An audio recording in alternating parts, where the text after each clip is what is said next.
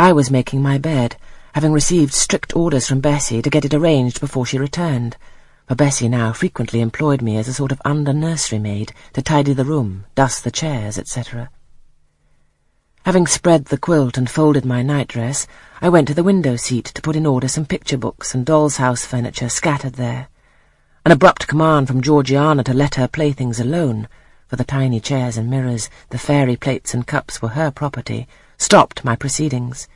And then, for lack of other occupation, I felt a breathing on the frost flowers with which the window was fretted, and thus clearing a space in the glass through which I might look out on the grounds, where all was still and petrified under the influence of a hard frost. From this window were visible the porter's lodge and the carriage road, and just as I had dissolved so much of the silver-white foliage veiling the panes as left room to look out, I saw the gates thrown open and a carriage roll through. I watched it ascending the drive with indifference. Carriages often came to Gateshead, but none ever brought visitors in whom I was interested. It stopped in front of the house. The doorbell rang loudly. The newcomer was admitted. All this being nothing to me, my vacant attention soon found livelier attraction in the spectacle of a little hungry robin, which came and chirruped on the twigs of the leafless cherry tree nailed against the wall near the casement. The remains of my breakfast of bread and milk stood on the table, and having crumbled a morsel of roll, I was tugging at the sash to put out the crumbs on the window-sill when Bessie came running upstairs into the nursery. Miss Jane, take off your pinafore. What are you doing there? Have you washed your hands and face this morning? I gave another tug before I answered, for I wanted the bird to be secure of its bread.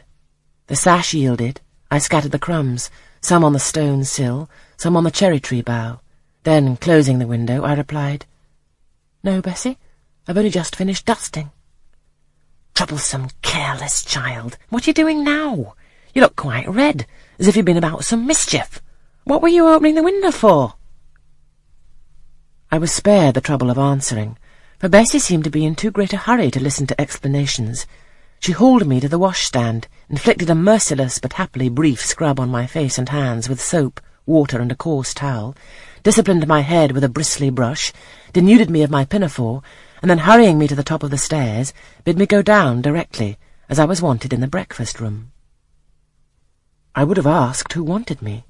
I would have demanded if Mrs. Reed was there, but Bessie was already gone, and had closed the nursery door upon me. I slowly descended. For nearly three months I had never been called to Mrs. Reed's presence. Restricted so long to the nursery, the breakfast, dining, and drawing rooms were become to me awful regions, on which it dismayed me to intrude.